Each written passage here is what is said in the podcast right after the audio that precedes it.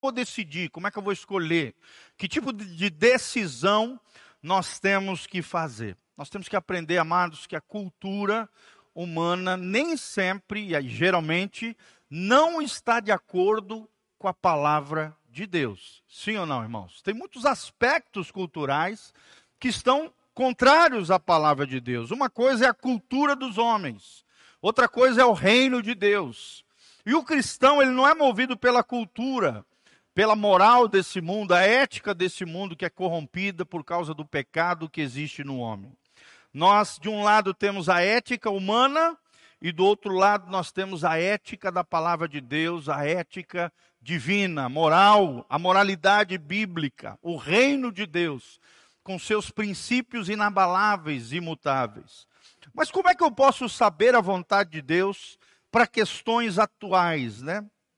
Como é que eu posso lidar com tudo isso é o que nós vamos falar. Como, como é que eu posso tomar uma decisão sábia em meio a tantas questões que existem hoje nos, nos atuais dias modernos, né? Ou tempo pós-moderno, como dizem os especialistas. E é sobre isso que nós vamos falar, com a graça de Deus.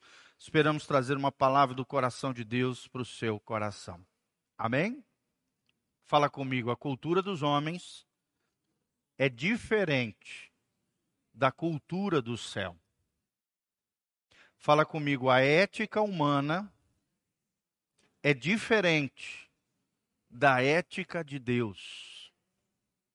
É diferente, gente. Então, nem tudo você vai ter é, saber, né, é, é, no sentido de ter uma resposta direta da Bíblia Sagrada, mas a Bíblia Sagrada nos norteia, nos dá é, é, balizas de como fazer escolhas sábias, escolhas conscientes, escolhas abençoadas no nosso dia a dia. E nós vamos fazer algumas perguntinhas aqui que vão nos ajudar a compreender diante das questões, das decisões duvidosas da vida. Tá bom? Já dizia um grande pensador americano, Mike Murdock, ele diz que as tuas escolhas hoje são sementes para o teu futuro amanhã. Fala comigo, as minhas decisões hoje são sementes para o meu futuro amanhã. Então, entenda isso. As, o teu futuro amanhã começa hoje. Com as sementes que você lança hoje. E uma das sementes que existe é o poder de decisão. Por isso que Deus nos deu o livre-arbítrio, o poder de fazer escolhas é, conscientes. E juntamente com essa liberdade de escolher o bem, o mal, amar ou desprezar o coração de Deus, é, pecar ou não pecar, fazer ou não fazer, viver uma vida justa ou injusta, escolher entre o santo e o profano, você está diante dessas escolhas, diante dessas decisões. E por isso nós precisamos da sabedoria de Deus, por isso precisamos da orientação da palavra de Deus, porque as nossas escolhas hoje são sementes para o nosso futuro amanhã. Amém? Levanta as duas mãos para os céus comigo e fala: Senhor, me ajude a fazer escolhas sábias, responsáveis, abençoadas por Deus. Então é sobre isso que nós vamos falar, uma palavra tremenda, como decidir sobre coisas duvidosas. Talvez você esteja com dúvida em alguma área da sua vida, do que fazer, do que escolher, que caminho trilhar. Talvez essa palavra traga muita luz, eu creio que vai trazer muita luz ao seu coração e vai te ajudar a fazer as melhores escolhas, tá bom? Primeira perguntinha que você tem que responder, o primeiro princípio que nós vamos te ensinar. Quando você estiver diante de uma coisa duvidosa, de uma decisão duvidosa, você tem que responder essa seguinte pergunta. Coloca lá, Aninha. Será que isso que eu faço glorifica a Deus? Essa decisão que eu vou tomar vai glorificar a Deus, vai honrar a Deus? É a primeira coisa que você tem que pensar a Confissão de Westminster, no século XVIII. Vários teólogos se juntaram na capela de Westminster, lá na Inglaterra, e fizeram uma declaração do propósito de Deus para o homem. no meio protestante, diferente do católico, o meio protestante acredita que o homem foi criado para a glória de Deus, para desfrutar da sua presença para todo o sempre. Amém? Fala comigo, eu fui criado para a glória de Deus e para desfrutar da sua presença para sempre. Esses são os dois propósitos do ser humano: glorificar a Deus com a sua vida, com o seu olhar, com as suas mãos, com a sua profissão. Tudo que nós formos fazer deve ser para a glória de Deus. Abra comigo 1 Coríntios 10, 31. Olha o que diz 1 Coríntios 10, 31. Eu falo bastante esse versículo mas eu quero trazer para você porque tem tudo a ver com isso que nós estamos falando. Será que essa decisão que eu vou tomar, será que essa coisa duvidosa que eu preciso decidir, será que glorifica a Deus? É a grande pergunta e a primeira pergunta que você deve fazer antes de uma decisão. E olha a resposta de Deus para nós. Portanto, quer comais, quer bebais, 1 Coríntios 10, 31, façais qualquer outra coisa, fazei tudo para a glória de Deus. Então, primeira pergunta é isso: isso que eu estou fazendo vai promover a glória de Deus? O Senhor vai ser glorificado com isso que eu estou fazendo? Ou seja, a Bíblia está dizendo até uma coisa pequena, um detalhe da vida, uma necessidade básica, como comer e beber, deve ser feito para a glória de Deus. Imagina uma decisão importante na sua vida. Muito mais. Aquilo que você está fazendo, meu irmão, promove a glória de Deus? As decisões que você está tomando, que talvez você não consiga achar a resposta na Bíblia, com essa simples pergunta já vai filtrar a sua escolha, a sua decisão, o seu comportamento. Será que isso que eu estou fazendo promove a glória de Deus? Outro versículo muito importante, abra comigo Colossenses 3,14. Olha o que diz Colossenses 3,14. Colossenses 3,14 diz assim: E sobre tudo isso, revestivos de amor, que é o vínculo da perfeição. E aí vem o 15: E a paz de Deus, para a qual também fostes chamados, em um só corpo, domine os vossos corações e sede agradecidos. 17, lê comigo 17. E quanto fizerdes por palavras ou por obras, fazei tudo em nome do Senhor Jesus, dando por ele graças a Deus, o Pai.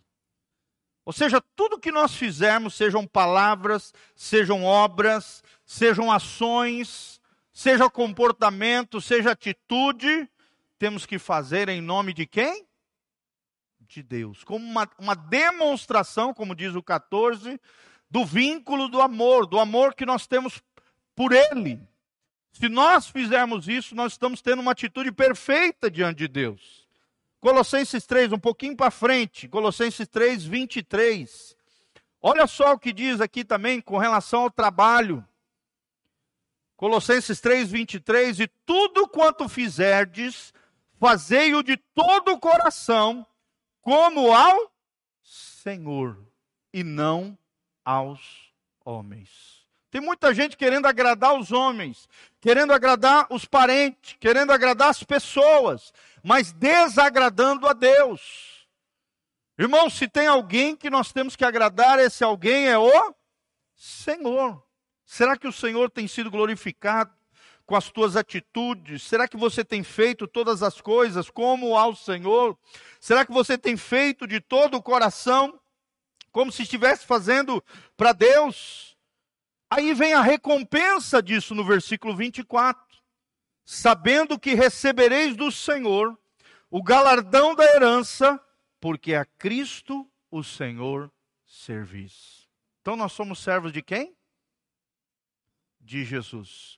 Você não é servo de você mesmo, muito menos você tem que ser servo no sentido de ser escravo de alguém, de um desejo alheio. Se tem alguém que nós temos que glorificar e agradar, esse alguém é quem? O Senhor. Amém? Será que temos agradado o Senhor, irmão? Será que temos sido fiéis nas pequenas coisas da vida? Será que você é capaz de agradar a Deus antes de fazer determinada atividade? Você coloca em oração, você apresenta aquela situação diante do Senhor? Será que você tem colocado Deus na frente na sua vida? Irmão, se algo que você estiver fazendo for incompatível com uma oração antes de fazer aquele negócio que você está fazendo, então certamente não glorifica ao Senhor. Se aquilo que você está fazendo não pode ser feito tendo antes uma oração, é porque aquilo não deve ser feito, não glorifica ao Senhor. Amém? Fala comigo. Glorificar a Deus é o primeiro filtro que você tem que usar diante de coisas duvidosas. Como decidir sobre coisas duvidosas? A primeira pergunta que você precisa fazer é: glorifica a Deus isso que eu estou fazendo?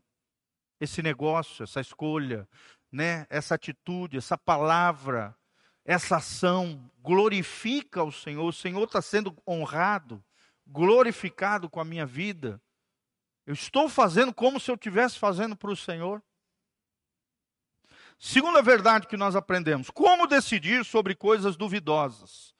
Segunda coisa que a Bíblia diz que nós temos que pensar é qual é a sua motivação. Qual é a sua motivação, irmãos? Muito mais do que aquilo que fazemos, Deus está lendo o quê?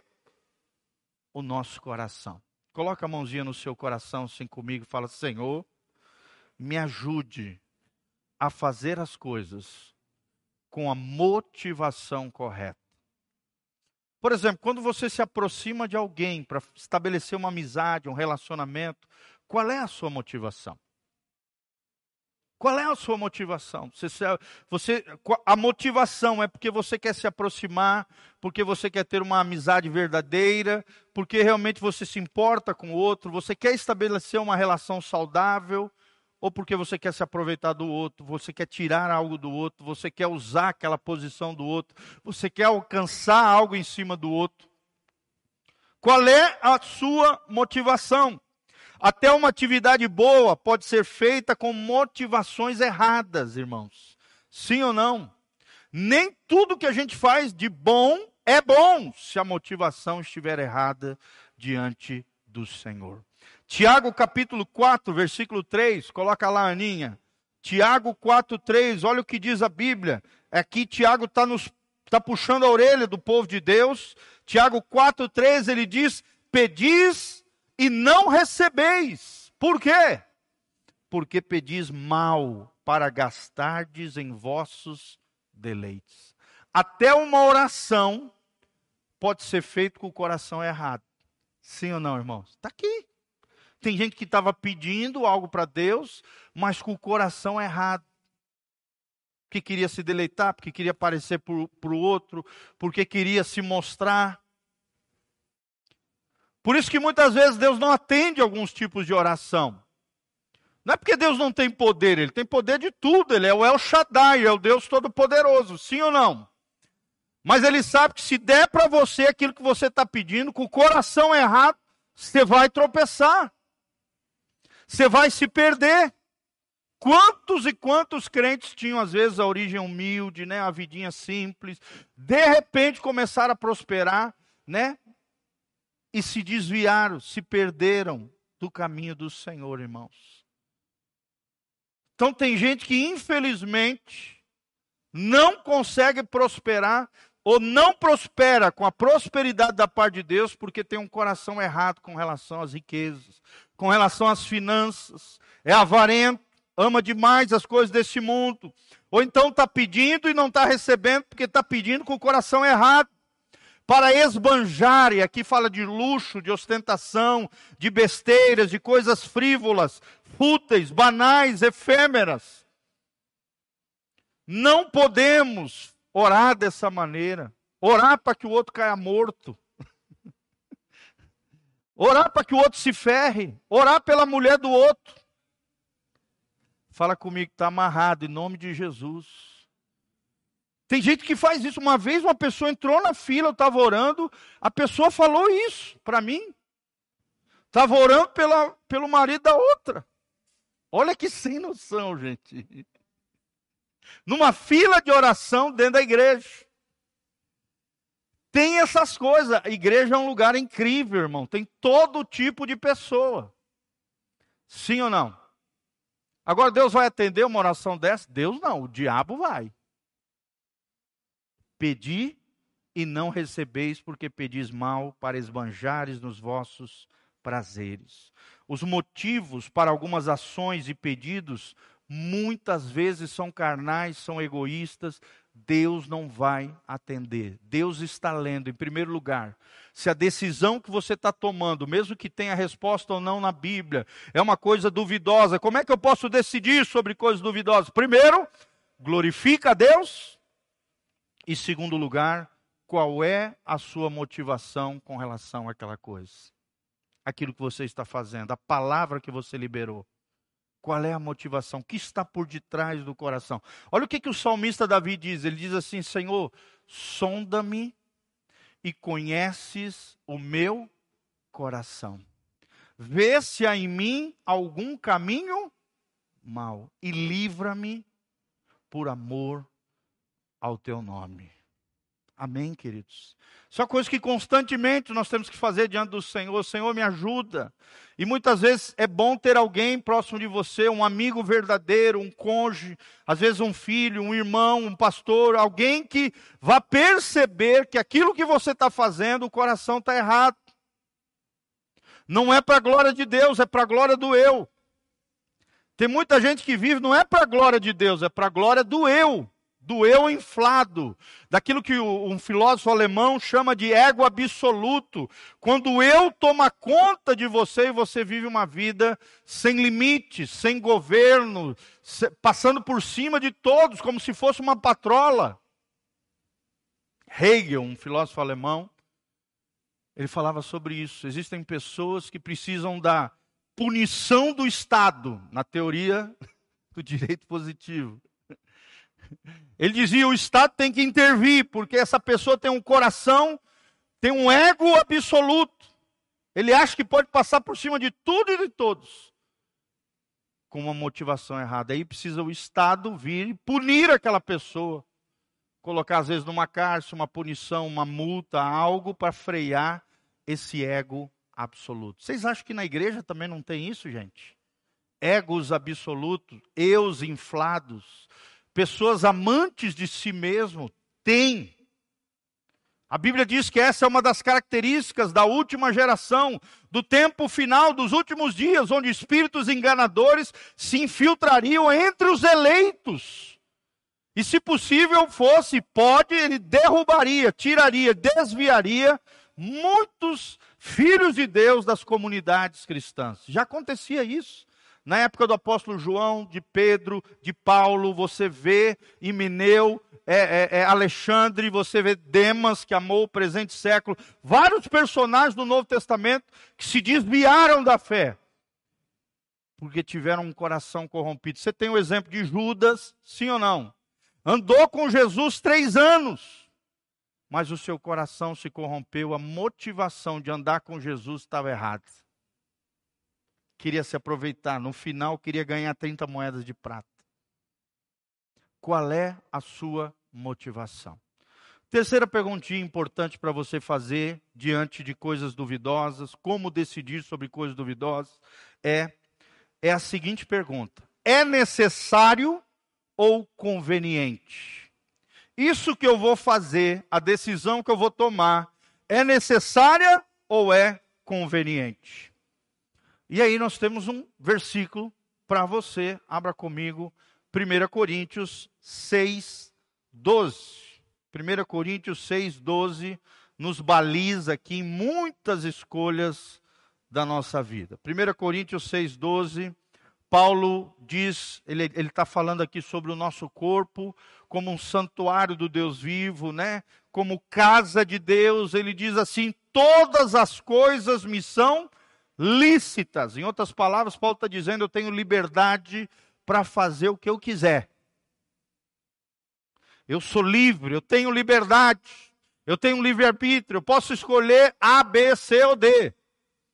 Todas as coisas me são lícitas, mas nem todas as coisas convêm. Fala comigo, nem todas as coisas convêm. Então, aqui você vê um, de um lado a liberdade, do outro lado a responsabilidade cristã. São duas palavrinhas, dois conceitos que caminham lado a lado. Liberdade fala de responsabilidade. Da mesma maneira que maturidade é responsabilidade, junto com a liberdade, tudo me é lícito, vem também uma responsabilidade diante de Deus. Nem tudo te convém, meu irmão. Nem tudo é necessário. Às vezes é apenas conveniente e não faz bem para você. Será que é conveniente ir para certos lugares que você está indo? Será que certos ambientes são bons para você? Certos grupos de pessoas? Certas práticas mundanas? Não é lícito, mas muitas vezes pode ser inconveniente para você como filho de Deus. Lembre-se, você carrega o nome de Jesus. Fala comigo, eu carrego o nome de Jesus. As pessoas estão olhando para nós, as pessoas estão analisando a nossa vida. Se nós não dermos um bom testemunho cristão, e aqui na igreja todo mundo é lindo, todo mundo é branquinho, todo mundo é alvo mais que a neve, amém? A não ser que, claro, às vezes pode ter uma treta ou outra aqui entre os irmãos, está amarrado em nome de Jesus, amém? O problema não é aqui dentro, o problema é lá fora. Que tipo de atitude, que tipo de comportamento, que tipo de escolhas eu estou fazendo? Irmãos, e tem muita gente escandalizando o Evangelho. Jesus diz: olha, não tem como impedir que venham os escândalos, eles vão vir, eles virão. Mas ai de quem escandalizar um desses pequeninos. Quem são os pequeninos? Não eram as crianças. Eram os pequeninos na fé, aqueles que estavam amadurecendo na fé, crescendo em Deus, os novos na fé. Jesus diz: é melhor que vocês amarrem uma corda no pescoço junto a um moinho e lancem essa pedra no mar, ou seja, se matem, do que escandalizar um desses pequeninos. É claro que Jesus está usando uma hipérbole ali, para chamar a nossa atenção. Ele está botando um exagero, uma hipérbole, para a gente ficar chocado com aquilo que a gente está ouvindo e não fazer isso que a Bíblia diz que não é para a gente fazer. É igual quando ele diz: ó, se os teus olhos estiverem, né, te, te derrubando ali, falhando, então arranca os teus olhos. Melhor é entrar cá olho no céu do que entrar com os dois olhos no inferno. É claro que Jesus não está dizendo para o primeiro pecado, ao olhar, você pegar uma faca e arrancar os olhos. Não é isso. É uma hipérbole novamente, uma figura de linguagem que fala que nós temos que tomar todo o cuidado necessário com relação aos nossos olhos. Fala comigo, os meus olhos são a janela da minha alma. A Bíblia diz: se os teus olhos forem bons, todo o teu corpo estará na luz. Mas se os teus olhos forem maus, todo o teu corpo estará em trevas. E Jesus acrescenta no final: ó oh, quão terrível trevas. Então é isso que nós temos que cuidar, gente. Cuidado, cuidado, cuidado com aquilo que você olha, com aquilo que você vê, com aquilo que passa, aonde você toca. Será que é necessário? Ir naquele lugar, fazer tal coisa? Será que é conveniente para um cristão, para um filho de Deus? Você tem que se responder. Em 1970 houve um grande movimento nos Estados Unidos chamado What Would Jesus Do? Através de um livro de um autor americano, o que Jesus faria no seu lugar. Na verdade, é, é, é, o nome do movimento é What Would Jesus Do, mas o nome do livro é Nos Passos de Jesus.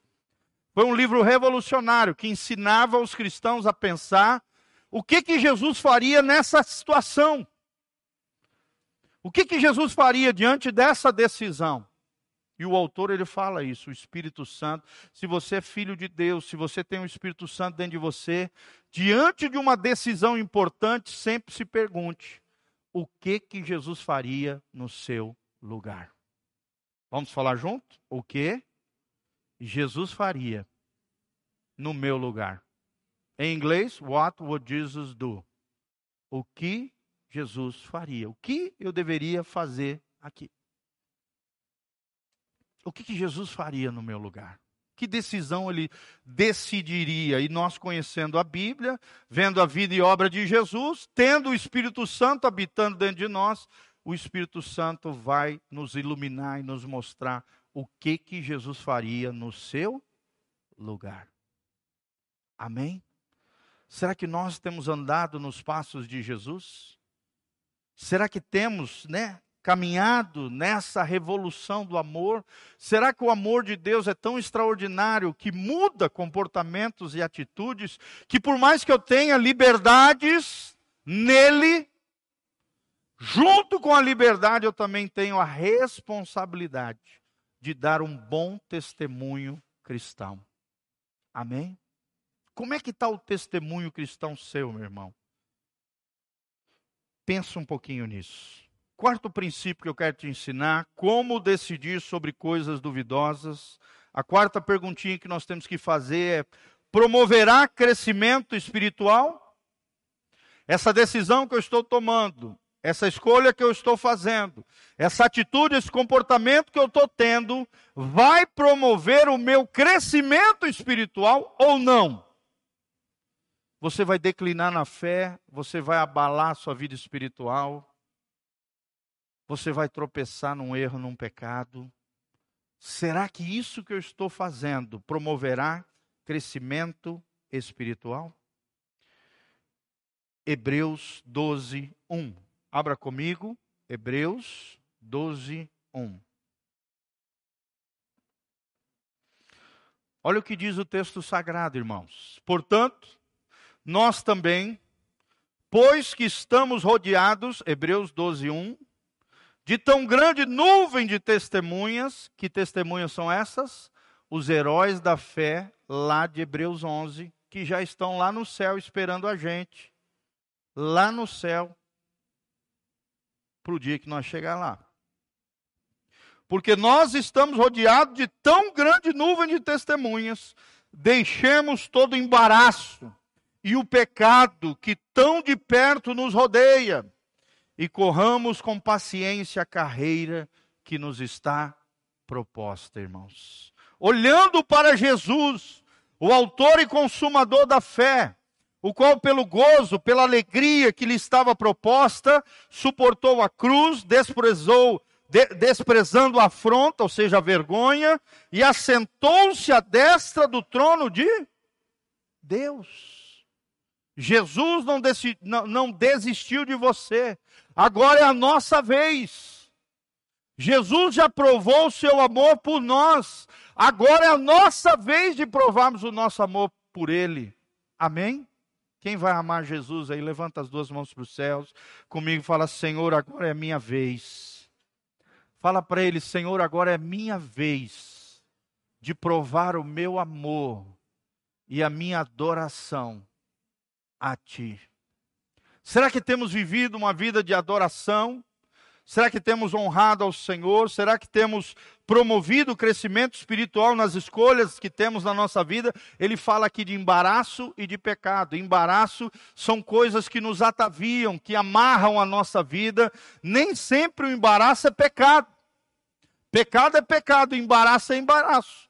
Mas o embaraço atrapalha a nossa vida, mesmo não sendo pecado nos atavia, nos impede de crescer, nos impede de avançar na fé, nos impede de chegar no final da maratona da fé intactos, inteiros, íntegros, completos no Senhor. Fala comigo, embaraço e pecado. Pecado é errar o alvo, é quebrar a lei de Deus. Embaraço é qualquer coisa que ainda não é pecado, mas que de alguma maneira impede que eu cresça espiritualmente, me amarra, me atavia, me atrapalha na vida espiritual. atrapalha.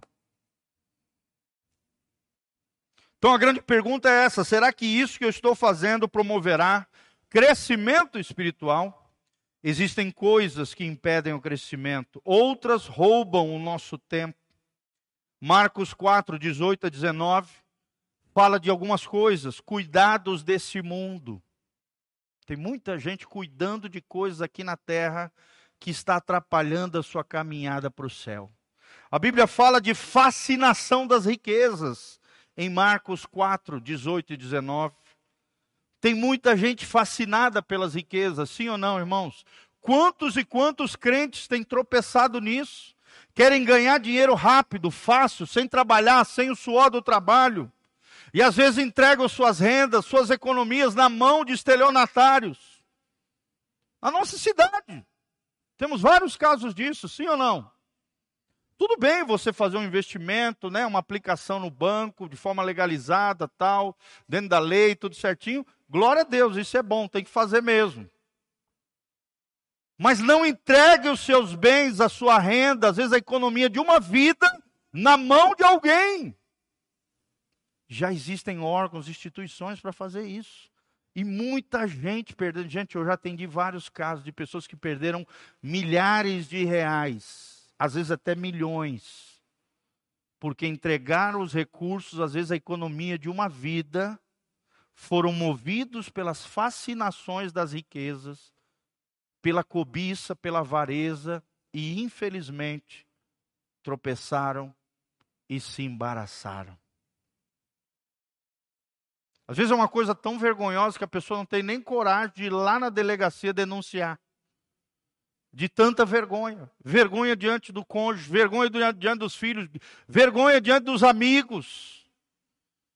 Porque muitas vezes foi embaraçado com as fascinações das riquezas, ambições, deleites da vida, é o que diz Jesus aqui, que atrapalham a semente de entrar num solo fértil e frutificar para a glória de Deus. É a parábola do semeador aqui quatro tipos de solo. Um, as sementes foram roubadas na beira do caminho pelas aves do céu. O outro caiu no meio dos pedregulhos. O outro caiu no meio dos espinhos.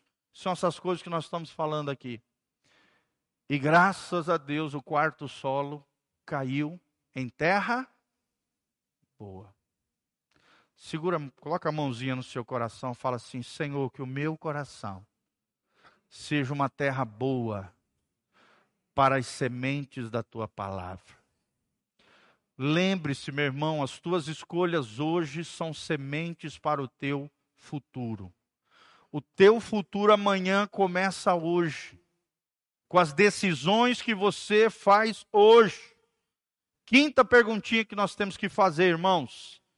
Será que isso que eu estou fazendo é um hábito escravizador.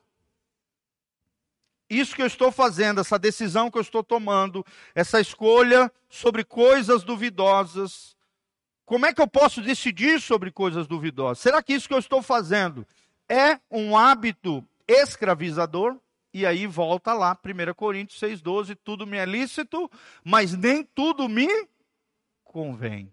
E aí a continuação desse versículo: tudo me é lícito, mas não me deixarei dominar por nenhuma delas. O que te domina te faz escravo. Se o dinheiro te domina, você é escravo do dinheiro. Você é escravo de mamon.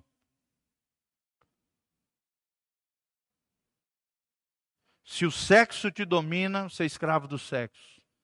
Se, sei lá, qualquer coisa que esse mundo oferece as riquezas desse mundo, os bens, o patrimônio, né, o seu carro, o seu filho. Tem gente que é escravo dos filhos. Sim ou não? Sim. Idolatra os filhos, idolatra o marido, idolatra a sua casa. E tem gente que tem hábitos escravizantes, os vícios, as compulsões, a bebedice, a, a, o cigarro eletrônico agora, essa praga que tem. Fica atento com seus filhos. Narguile, todas essas bobiças que tem hoje em dia. Internet é viciante. Você não tiver cuidado, ela te escraviza, sim ou não, irmãos? O brasileiro gasta cinco horas e meia por dia na internet, meus irmãos. E não tira meia hora para orar. Então, essa decisão que você está tomando, esse hábito que você tem, será que não está te escravizando? Tudo que te domina se torna o teu Senhor. Fala comigo, tudo aquilo que me domina se torna o meu Senhor. O pastor Cote ele diz assim: qualquer área da sua vida que você não tiver um domínio próprio, você tem um demônio próprio agindo naquela área da sua vida. É muito forte isso que ele fala. Quem não tem domínio próprio tem um demônio próprio. Vamos falar junto? Quem não tem domínio próprio tem um demônio próprio. Que os demônios agem aonde? Na carnalidade, naquilo que te escraviza, no pecado. E não tem nada pior do que o pecado para escravizar, gente. É o pecado que escraviza. O pecado é escravizante, o pecado é mortal, é destruidor. Será que você consegue ficar sem aquilo? Será que você tem dificuldade de deixá-lo? A falta de domínio próprio atrai um demônio próprio para aquela área da sua vida. Tem gente que é escrava das suas emoções, sim ou não, irmãos? Tem gente que é escravo do medo. Tem gente que é escravo da culpa. Ah, como tem. Sendo que Jesus já perdoou os seus pecados. Tem gente que está presa ao passado, sendo que o passado era para ser uma escola para você e não uma prisão. O passado é para nos, ensinar o que eu devo e o que eu não devo fazer, o que fez bem e o que fez mal para a minha vida. E de preferência eu posso aprender com o erro dos outros. Tem uma frase que diz: o verdadeiro sábio, ele não erra para aprender, ele aprende vendo o erro dos outros. Sim ou não? Sim, observando os outros, ele já veio e fala: Não, eu não quero isso para minha vida. Estou vendo o cara se lascar ali, eu não quero me lascar igual ele, não. Esse é sábio. Glória a Deus, irmãos. E por último, Sétimo, tá? Pode pular para o sete. Será que, como é que eu posso decidir sobre coisas duvidosas? Será que eu, isso que eu estou fazendo viola a minha consciência? Isso aqui é fortíssimo, gente. Isso que eu estou fazendo viola minha consciência? Como é que está a tua consciência diante de Deus? A consciência é a lei moral de Deus inscrita nos nossos corações todo ser humano, por mais que talvez ele não tenha acesso à Bíblia Sagrada, ele tem uma lei moral escrita na sua mente, no seu coração. Que lei moral é essa, gente? A consciência. É o sinalzinho verde, sinalzinho amarelo, sinalzinho vermelho, antes, durante e pós o erro. a tua consciência apita, a tua consciência fala com você. Quantas e quantas vezes Deus nos falou através da consciência? E quantas e quantas vezes nós não ouvimos a nossa consciência? Então, uma grande pergunta que nós temos que fazer diante de coisas duvidosas, diante de decisões importantes: será que isso viola a minha consciência? E violando a minha consciência, abala a minha relação com Deus. Tudo aquilo que a sua consciência acusa, não faça. Jamais haja sem convicção, porque tudo aquilo que você faz sem fé é pecado. Não faça nada contra os seus princípios, contra os seus valores. E eu quero terminar com Atos 24, 16. Abra comigo, Atos.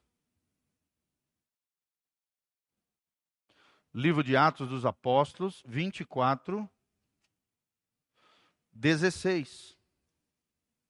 Olha como é que Paulo aqui, ele está dando um sermão diante de reis, diante de pessoas poderosas. Olha o que, que ele fala em sua defesa perante reis e governadores que estavam julgando a sua causa. Os judeus tinham se levantado contra ele, né, lançado ele em cárcere, ele diante da prisão, e aí reis e governantes julgaram a, casa dele, a causa dele, né? Procônsulos e os, os monarcas daquela época estavam subjugando Israel. Olha o que ele diz aqui no versículo 16: É por isso que procuro sempre ter uma consciência sem ofensa. Fala comigo, consciência sem ofensa. Tanto para com Deus, como também para com os homens. A tua consciência tem que estar limpa diante de Deus, em primeiro lugar, é claro, mas também limpa diante de quem? Dos homens. Você não deve nada a ninguém a não ser o amor, como diz a Bíblia. A Bíblia diz assim: não deveis nada a ninguém a não ser o amor, o afeto, o carinho, né? Isso aí você pode dar à vontade, dentro dos limites, é claro, estabelecidos pela palavra de Deus. Mas não deva nada a ninguém. Tenha consciência limpa diante de Deus, uma consciência sem ofensa, tanto para com Deus como para os homens. Romanos 9:1 também fala sobre a consciência, presta atenção.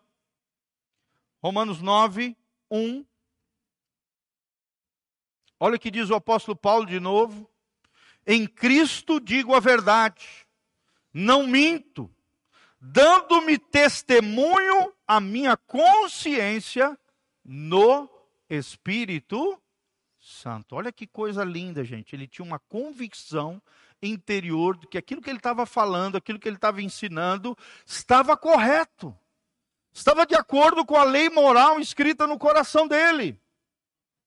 A consciência dele estava limpa diante de Deus e diante dos homens. Tudo que ele estava falando era verdade, não estava mentindo. Tinha o testemunho interior do Espírito Santo aonde? Na sua consciência. E a pergunta é essa, meus irmãos, como é que está a nossa consciência diante de Deus? E último ponto, afetará a outros negativamente? Oitavo, afetará a outros negativamente essa decisão, essa escolha? É isso que eu estou fazendo. Será que não vai afetar outros?